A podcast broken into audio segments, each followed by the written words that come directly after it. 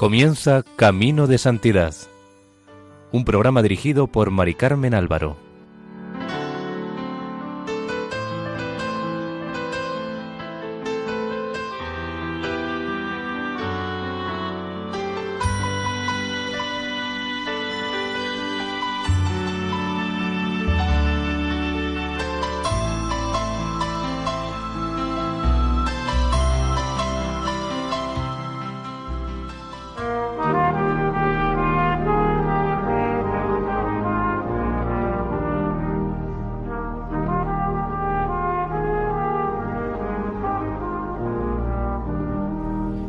Bienvenidos a Camino de Santidad, un programa realizado por el equipo de Radio María en Castellón, Nuestra Señora del Lledó.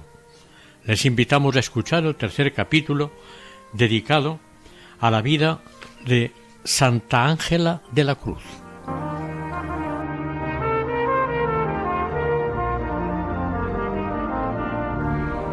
En el capítulo anterior terminamos cuando Ángela de la Cruz recibe el permiso del padre Torres para empezar a formar la compañía.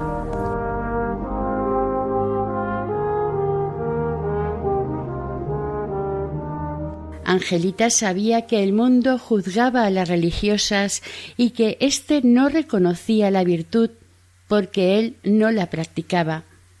No admiraba el heroísmo de las religiosas ni creía en sus penitencias, las acusaban de no querer trabajar y buscar una vida cómoda, y de las hermanas que se dedican a la caridad decían que no sabían más que mandar y que no les faltaba nada, mientras que los pobres no tienen más que un potaje, ellas comen de lo mejor.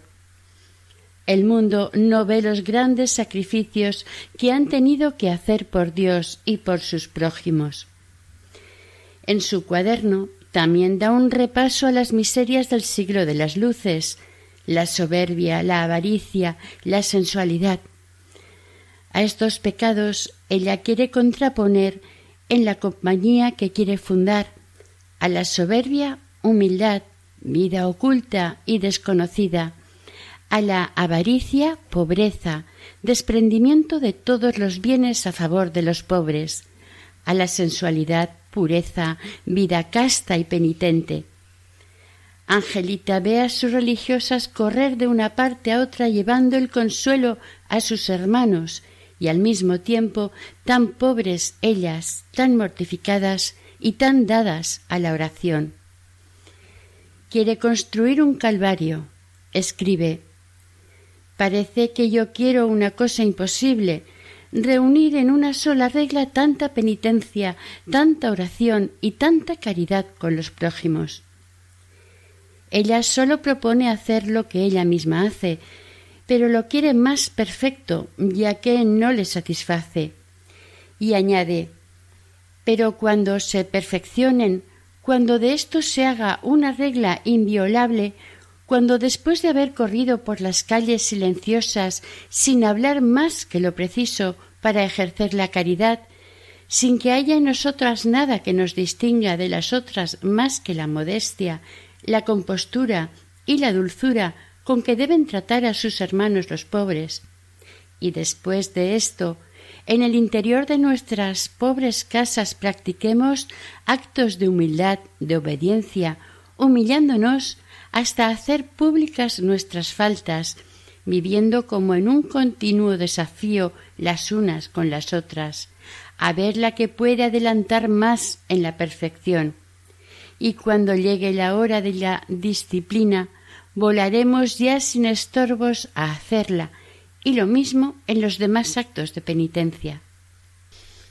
Un día de primavera de 1875 volvía Angelita a su casa por la calle enladrillada, a espaldas de los muros del monasterio de Santa Paula. Iba inmersa en sus pensamientos, en la compañía que quería fundar, en sus monjas. Iba cavilando si sus monjas podrían soportar tanta penitencia, tanta oración, y si les fallarían las fuerzas. Piensa cómo consolarlas, dónde podrían recibir ayuda y decididamente está claro que será en la capilla, que será muy hermosa y resaltará por la pobreza del convento. En el oratorio encontrarán las hermanas a su amadísima reina en un altar, en un trono de gloria radiante de hermosura, con el vestido blanco, su corona de rosas y las manos tendidas. Angelita se imagina que algún día alguna de las hermanas pudiera estar atormentada por el cansancio y mire toda la casa sin hallar consuelo, ya que las dependencias del convento predican penitencia, toda la casa es un calvario. Hasta que la hermana tentada llega al oratorio y encuentra la imagen bendita de la Virgen. Esta será muy hermosa, tan bonita como la talla del buen consejo que estaba en la iglesia de San Felipe. Angelita quiere una Virgen, con las manos abiertas, sin el niño en los brazos, como esperando que la hermana fatigada vaya a descansar en su regazo.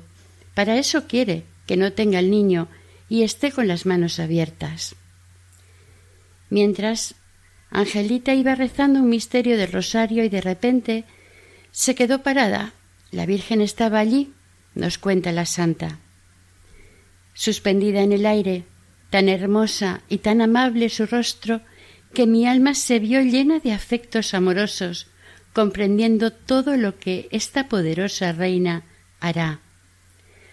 Una porción de alabanzas salían de mi corazón hacia esta bendita señora. Ojalá que me acordara de todo lo que dije en aquel momento de entusiasmo. Estaba mi corazón tan movido a su amor.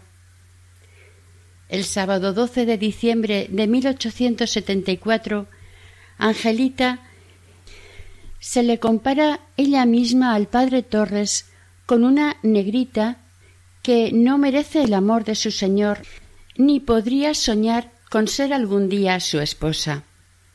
Durante años Angelita utilizará esta deliciosa imagen para empequeñecerse ingenuamente. No hagas caso de mis faltas, dulce Jesús mío, son involuntarias. ¿Cómo es posible que yo quiera clavar más esas espinas para hacer más agudo el dolor de mi queridísimo esposo? Ay, no soy digna de pronunciar este dulce nombre, pero usted me dio permiso para decirle esposo siempre que quisiera. Pero, padre de mi alma, si yo siento una cosa parecida a la de una negrita muy despreciable, enferma, vieja y asquerosa, que estuviese enamorada de su señor por ser tan hermoso, tan bueno, su rey, su todo, su bienhechor, su libertador, su todo, todo. Pero, ¿cómo atreverse a pensar en ser su esposa? Si la pobre negrita, aunque se consagre toda a su señor, no hace más que lo que debe por justicia, porque todo es suyo, que ella no es dueña ni de su vida ni de nada, porque su señor la compró para que le sirviera y después si la pobrecilla está cometiendo torpezas en lo que es de su obligación, no digo atreverse a ser su esposa, pero ni a levantar los ojos para mirarlo. Padre, he sido pesadísima, pero es tan a propósito lo de la negrita que, embebecida, viendo mi retrato, no me acuerdo de dormir. De lo escrito entre el 5 y el 11 de enero de 1865, entresacamos unas líneas, tengamos en cuenta que estaba en sequedad. Este mundo es el camino, la oscuridad y las tinieblas, y por eso, en los momentos en que siento esto, odio al mundo tanto y quisiera huir de todo lo que no es Dios. Y mi Dios y mi Dios amado es la luz.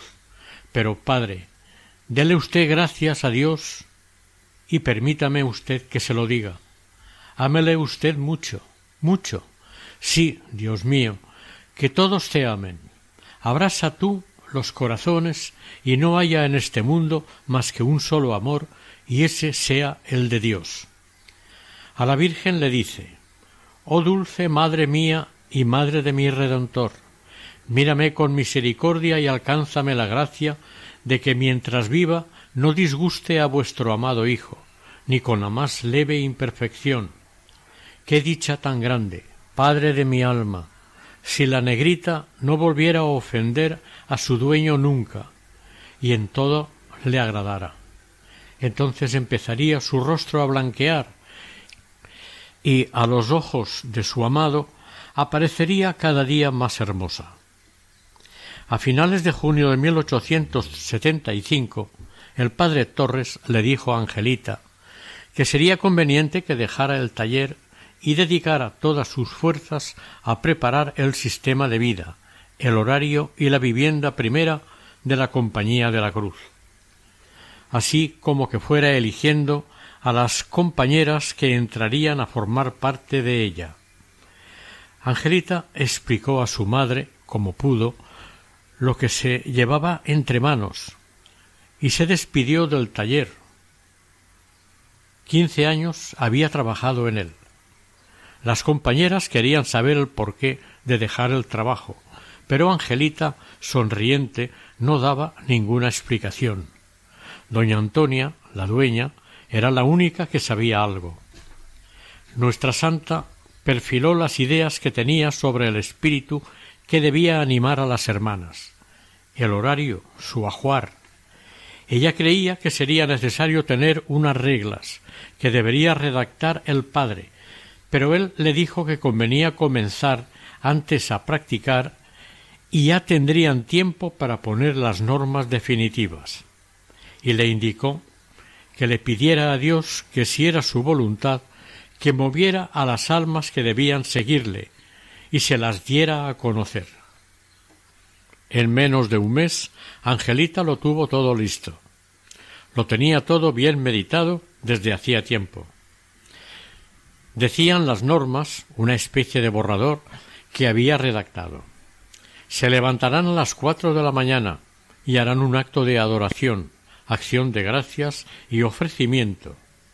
Estos tres actos deben estar en una oración que dirán todas en voz alta para hacerlos con más devoción por si todavía hay sueño. Angelita añadió, entre paréntesis, dirigiéndose al Padre esta oración le toca componerla a usted. Como al despertar se encuentran vestidas, no tienen más que ponerse de rodillas y ya están en la presencia de Dios. Enseguida se lavarán y volverán a su sitio, y todas a la vez, menos la hermana mayor, que quedará de rodillas, se postrarán pidiendo a su hermana permiso para todo lo que han de hacer en el día rezando el miserere, se harán las disciplinas.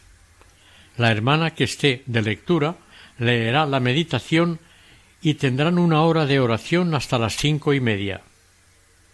Después de dar gracias se sentarán todas y la hermana mayor preguntará cómo le ha ido en la oración.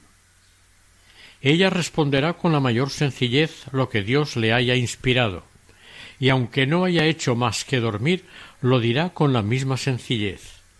Serán las seis y media. A esta hora irán a misa. Angelita prosigue detallando minuciosamente cómo quiere ella el desarrollo de la jornada. Entran en el refectorio, besarán el suelo y tomarán una taza de té o café y un poco de pan duro, guardando ayuno diario aunque según sus fuerzas algunas tomen bastante pan. Los domingos unas sopitas o migas. Hasta las ocho podrán acabar de arreglar la casa o coser. A esta hora la hermana mayor le dirá a cada una a dónde debe ir. Irán siempre dos juntas, que la hermana mayor procurará que no sean siempre las mismas compañeras, para que no se tomen demasiada voluntad visitar a los enfermos, hacerles la cama, asearles el cuarto. Estará la puerta abierta a los pobres que vengan por caldo, que vengan por ropa. Para la comida dice que se coma un poco de potaje o una sopa, pero también una ensaladita o unas patatas fritas para las que tengan más necesidad, pero será de regla que a esta hora ninguna se quede con hambre, porque para llevar la vida que llevan tienen que alimentarse para no vivir de milagro. Para la cena gazpacho, té o ensalada. Mientras cenan, lectura espiritual. Luego, recreación.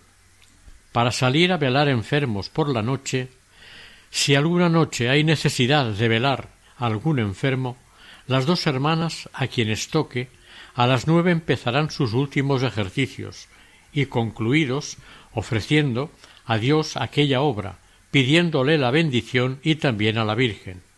La recibirán de su hermana mayor de rodillas y con grande recogimiento se irán a la casa del enfermo y al día siguiente, después de descansar un poco, seguirán a la comunidad, sin apurarse por lo atrasado, pues la compañía es un cuerpo solo.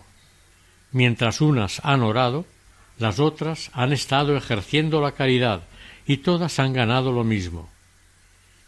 Por no hacerlo largo, luego explica cómo deben tratar a las enfermas y el ajuar de las hermanas de la cruz. Ahora había que buscar las personas que formarían la primera comunidad. A Angelita se unió doña Josefa de la Peña, terciaria franciscana, que acompañaba a Angelita en sus visitas a los necesitados. El paso fue difícil.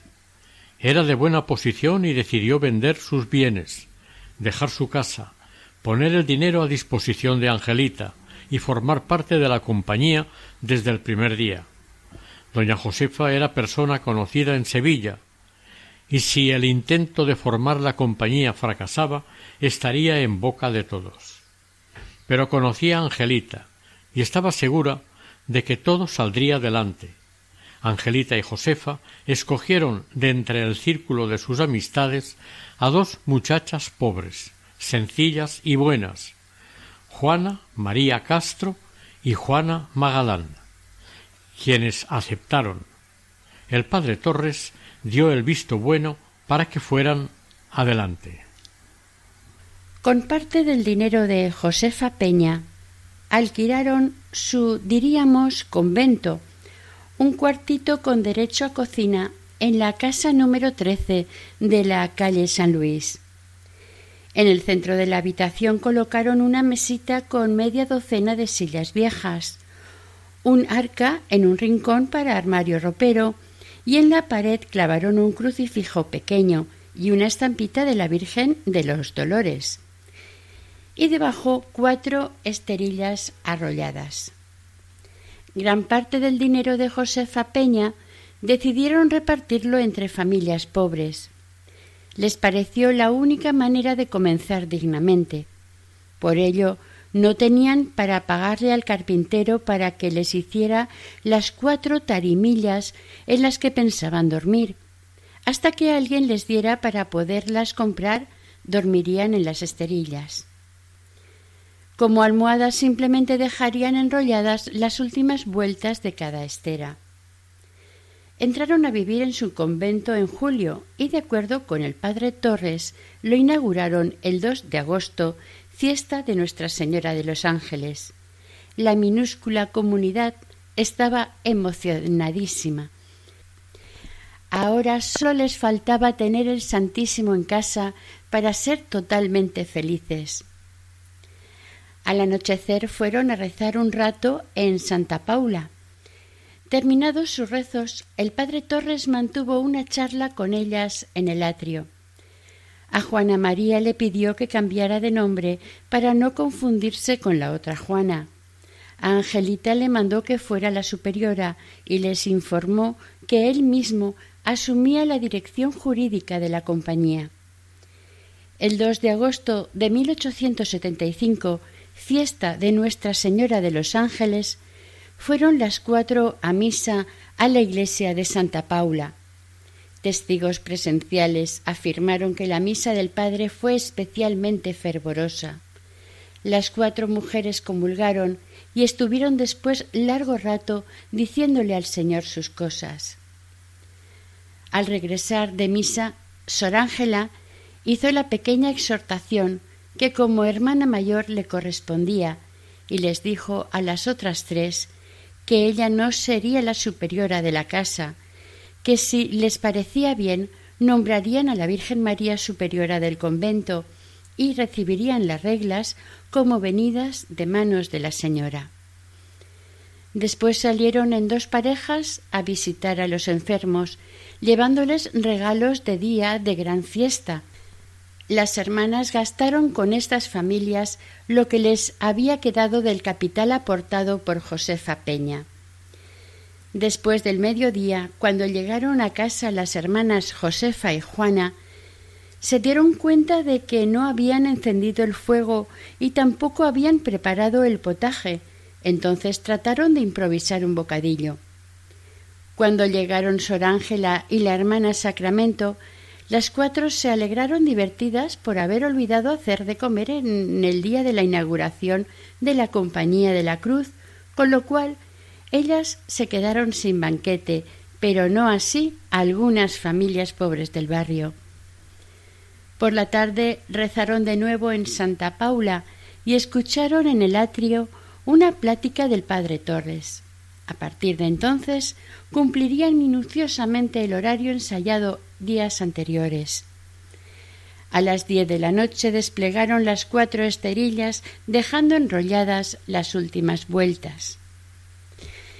En el archivo del Palacio Arzobispal de Sevilla hay un documento fechado a 2 de febrero de 1876 que dice El presbítero don José Torres Padilla, canónigo de esta Santa Iglesia Metropolitana, solicita la aprobación del cardenal Lastra para una piadosa congregación de señoras.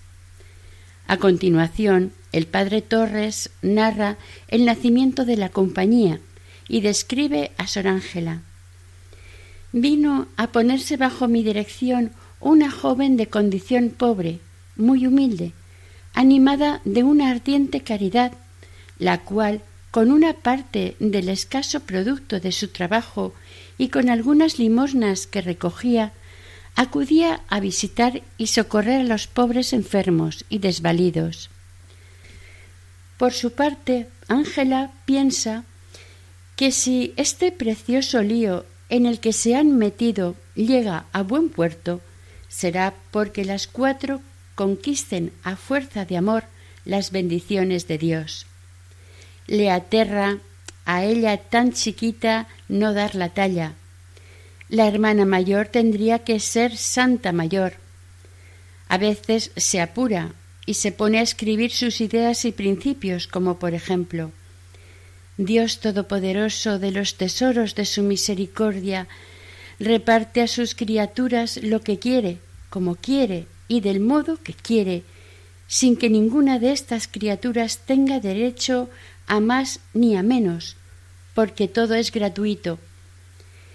Pero todas ellas están obligadas a corresponder, según las gracias recibidas, y si Dios ve que son fieles, las aumenta, y por esta fidelidad los santos han recibido ese aumento de gracias que los han hecho admirables. De modo que Dios no nos pide más que fidelidad, y esto sólo es lo que las criaturas pueden hacer, corresponder a las gracias recibidas, y nada más, porque si vemos cosas extraordinarias en los santos, todo es de Dios, y a Él solo se le debe glorificar, alabar y bendecir. Y Ángela, totalmente enamorada de Dios, se atreve y quiere imitar a los santos. Sigue. Porque, ¿qué es lo que ellos hacen? Despreciar el mundo y todo lo creado y entregan su corazón a Dios entero, y se quedan como los muertos, sin voluntad. Pues si hasta aquí no lo he hecho con la perfección que debía, desde hoy quiero hacerlo con la ayuda de Dios. ¿Y qué más hacen los santos? Ellos mueren de amor y desean derramar hasta la última gota de su sangre por su dulce amado.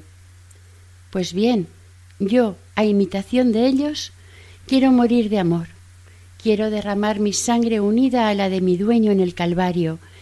Quiero ser muy fiel a mi Dios. Quiero hacer en todo la voluntad de Dios.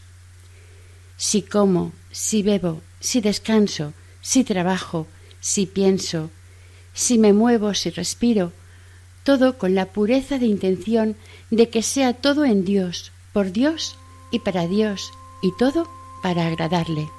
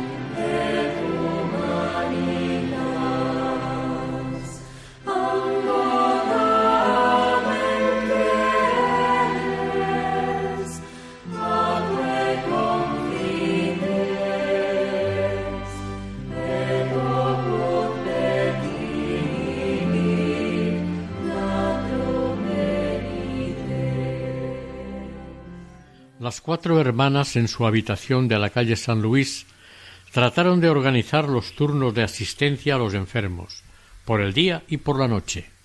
Corrió la voz por el barrio y la gente acudía a pedir auxilio a las monjas sin hábito, como las llamaban. Con lo cual ellas se vieron obligadas a aumentar sus rondas pidiendo limosna por casas de Sevilla. El padre Torres comprendió que la habitación se quedaba pequeña y tenían que alquilar una casa por pequeña que fuera. Entonces se le ocurrió escribir cartas a amigos suyos de Cádiz y Jerez para que se las llevaran las hermanas en mano e hicieran por allí una ronda extraordinaria de petición de limosnas. Fueron las hermanas Josefa y Juana, y Sor Ángela y la hermana Sacramento se quedaron en Sevilla asistiendo a los enfermos. Sor Ángela, como responsable y hermana mayor, rezaba Señor, ¿no es obra tuya? Pues dame entonces los medios para continuarla. Y Dios la escuchó. Las hermanas Josefa y Juana regresaron con suficiente dinero para pagar unos meses de alquiler de una casita modesta, la encontraron en el barrio de San Lorenzo, en la calle Hombre de Piedra número ocho.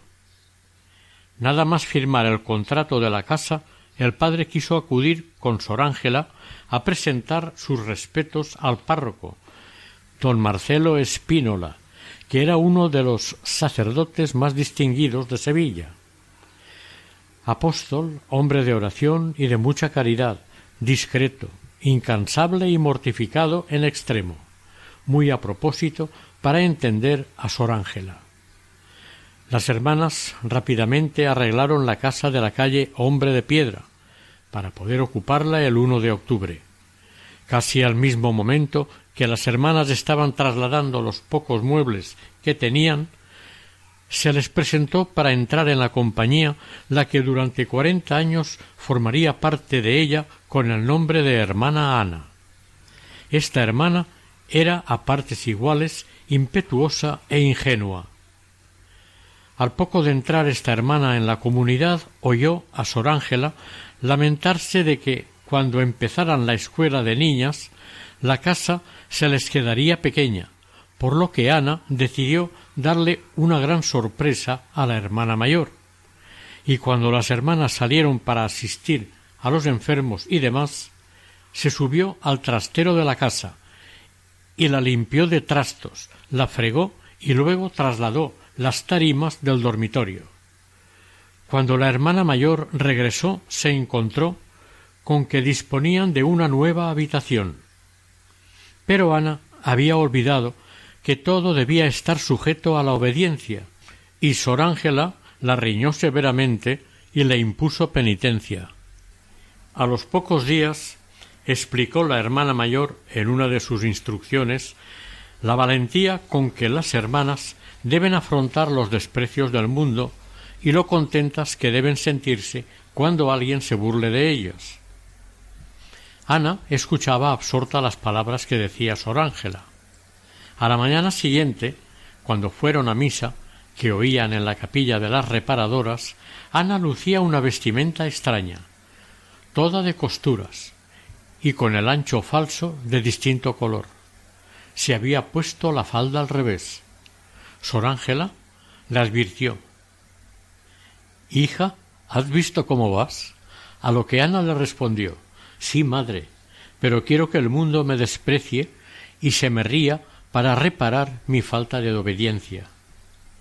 A las pocas semanas de estar la comunidad en su nueva casa, la comunidad funcionaba como un reloj de precisión. El padre solicitó autorización oficial del alcalde de Sevilla para que las hermanas pudieran ir a pedir de puerta en puerta. Don Marcelo Espínola les firmó un documento que las acreditaba como parroquianas suyas, Además, el cardenal de Sevilla quiso que para Navidad se vistieran de monjas. La ilusión de estrenar los hábitos hizo que durante el mes de diciembre hubiera mucho ajetreo en la casa.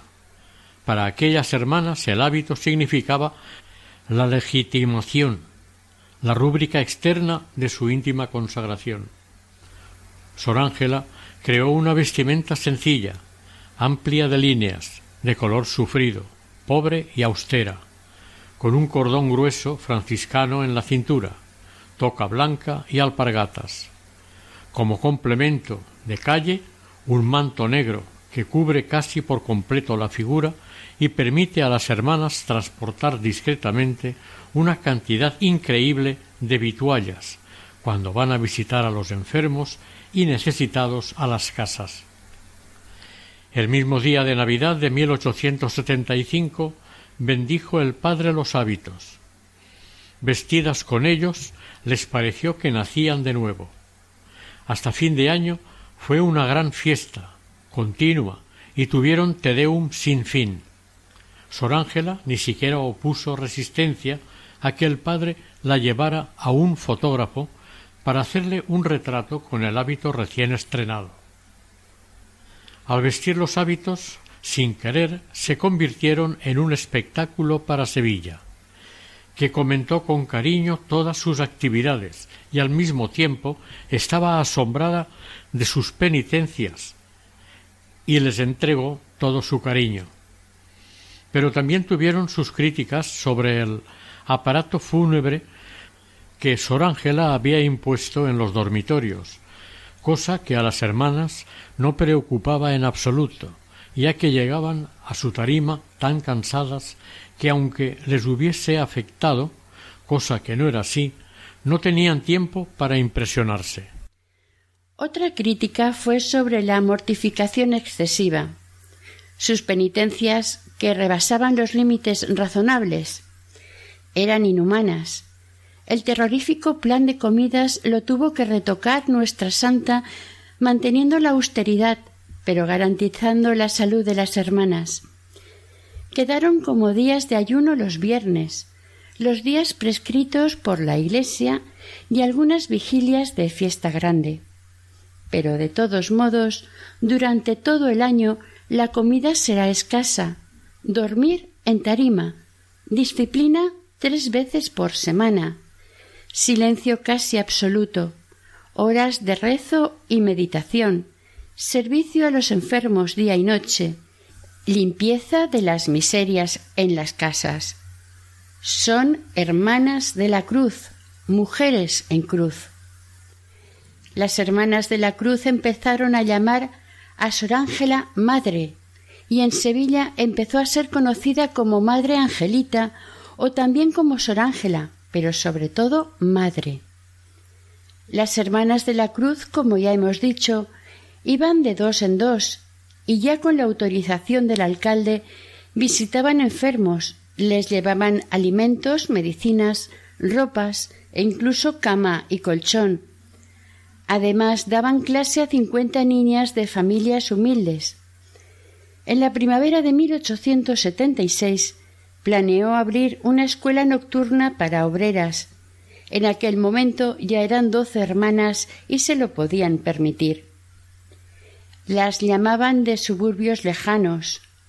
Una de las veces las llamaron para atender a una mujer que estaba muriendo en las afueras de la ciudad.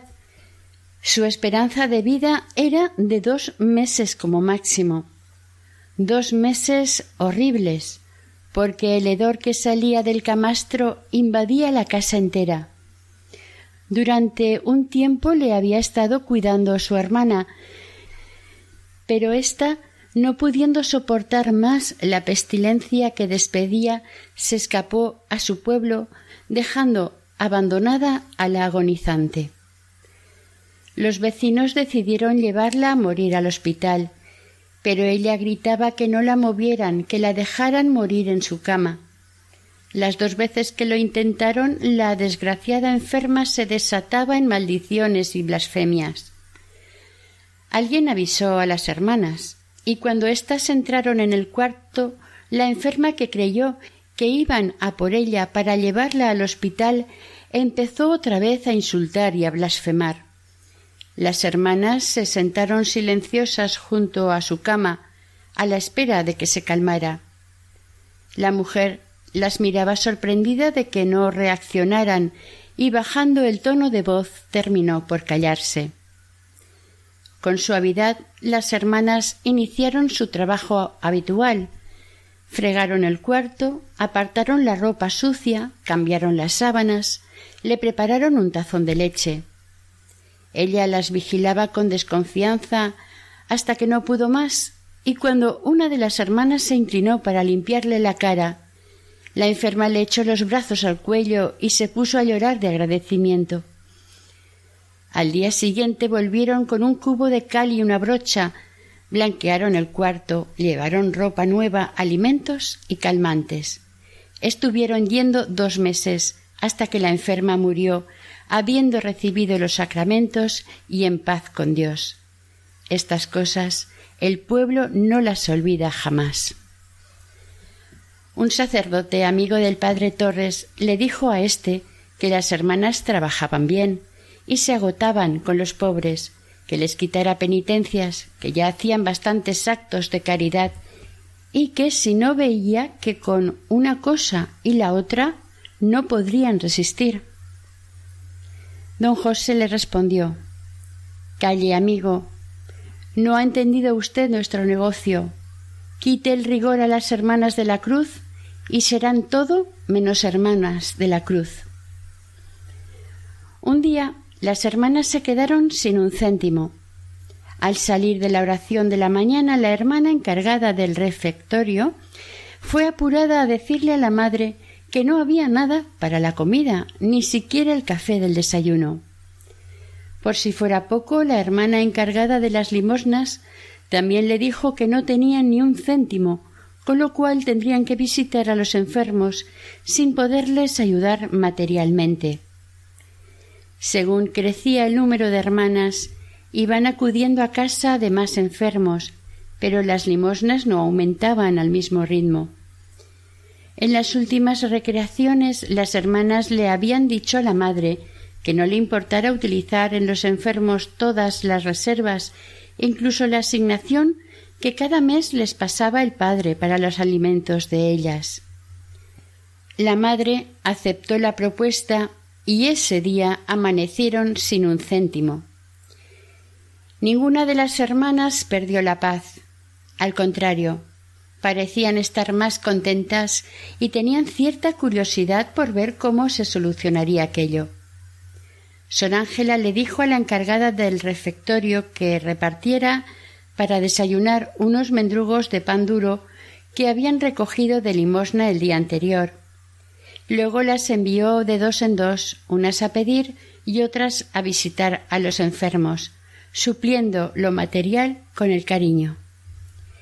Ella se quedó en el oratorio porque tenía algo que decirle a San José.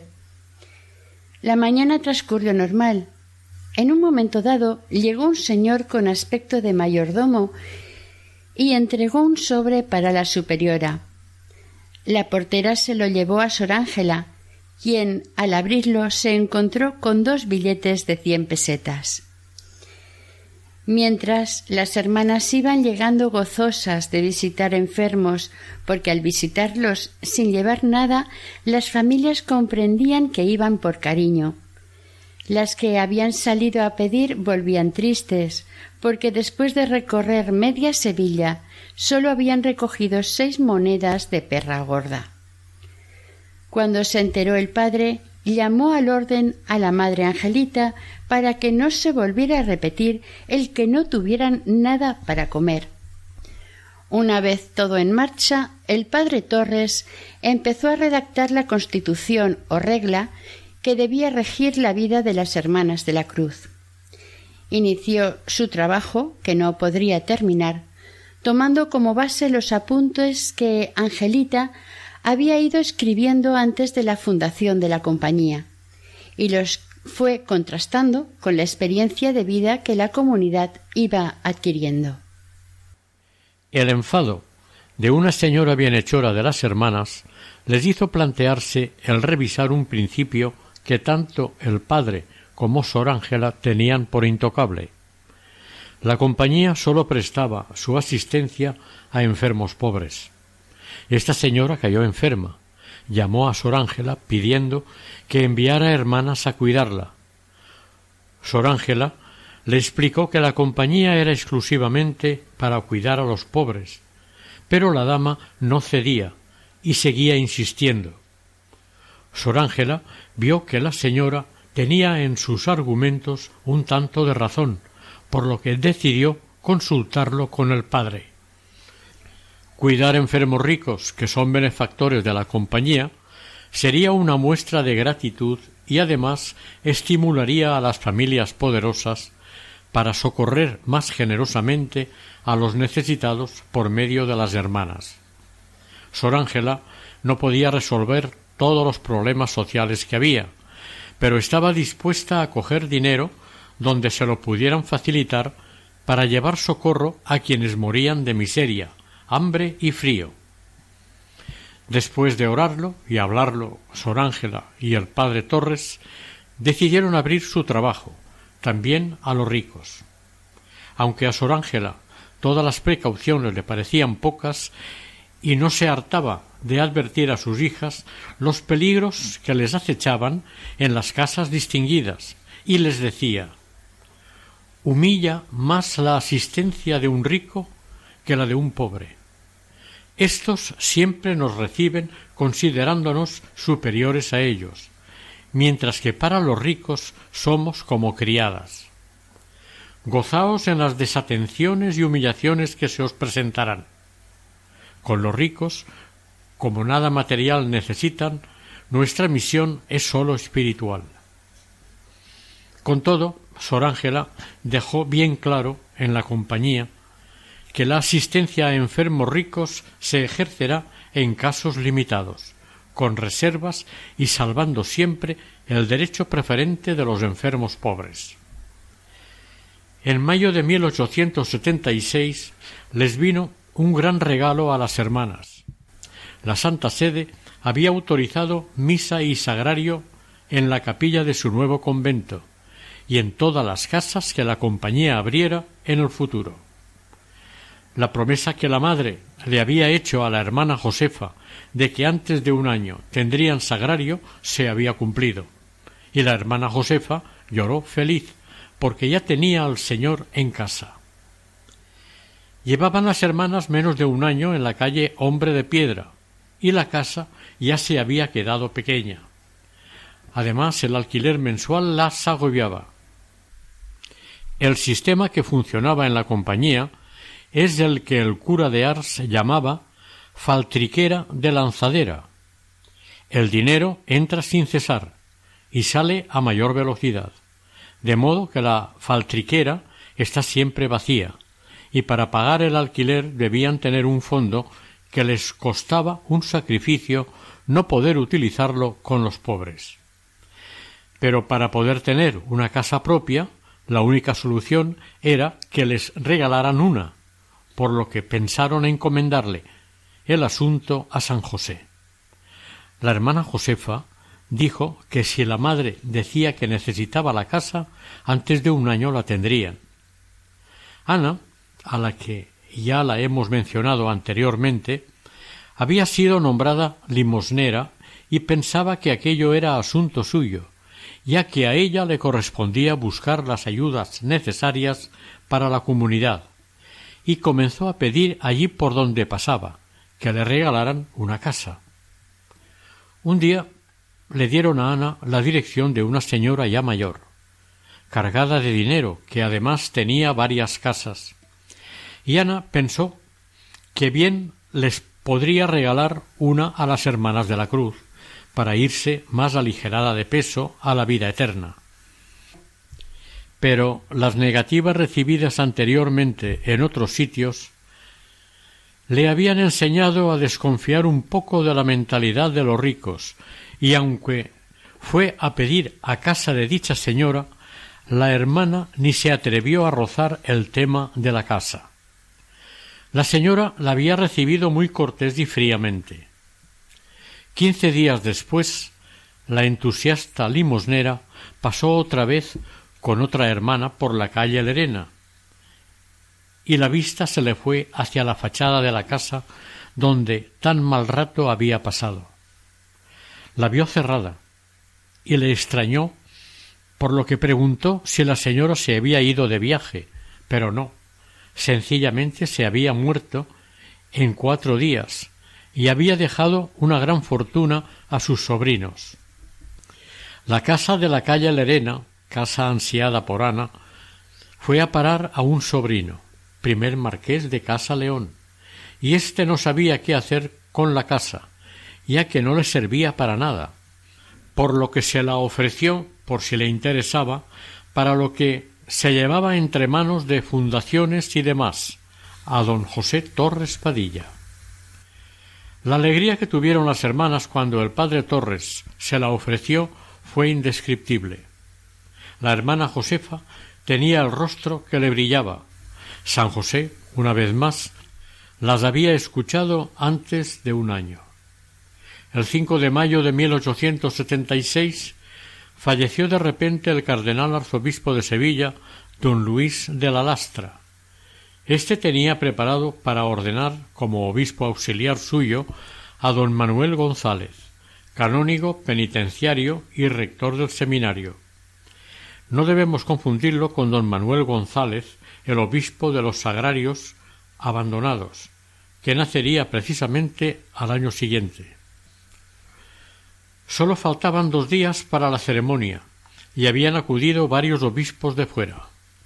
El nuncio ordenó que después de los funerales fuera ordenado el nuevo obispo, cargo que ejercería en Sevilla hasta la llegada del nuevo arzobispo en 1877. Durante el mes de mayo de 1876, las Hermanas de la Cruz prepararon su traslado a la nueva casa en la calle Lerena eligieron para oratorio la habitación más lucida. Le colocaron un altarcillo sencillo pero bonito. Se dieron prisa en trasladarse para ahorrarse un mes de alquiler en la casa de la calle Hombre de Piedra. Ellas mismas cargaron con todos los equipajes y utensilios que tenían, y el 31 de mayo, por la noche, estaban en su nueva casa.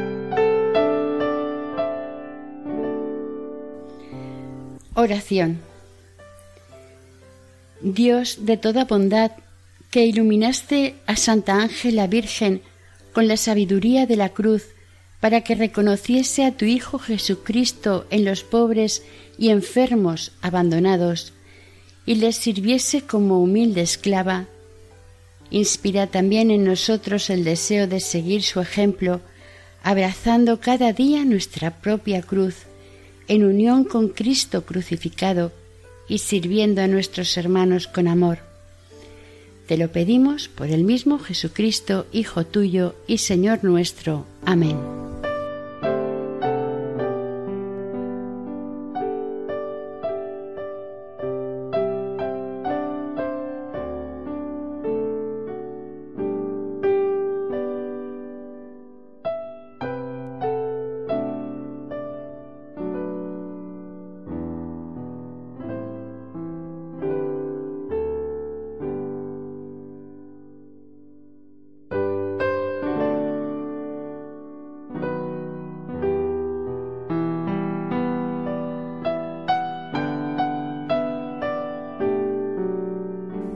Finalizamos aquí el tercer capítulo dedicado a Santa Ángela de la Cruz, dentro del programa Camino de Santidad, elaborado por el equipo de Radio María en Castellón, Nuestra Señora del Lledó. Para contactar con nosotros pueden hacerlo a través del siguiente correo electrónico camino de santidad Deseamos que el Señor y la Virgen nos bendigan.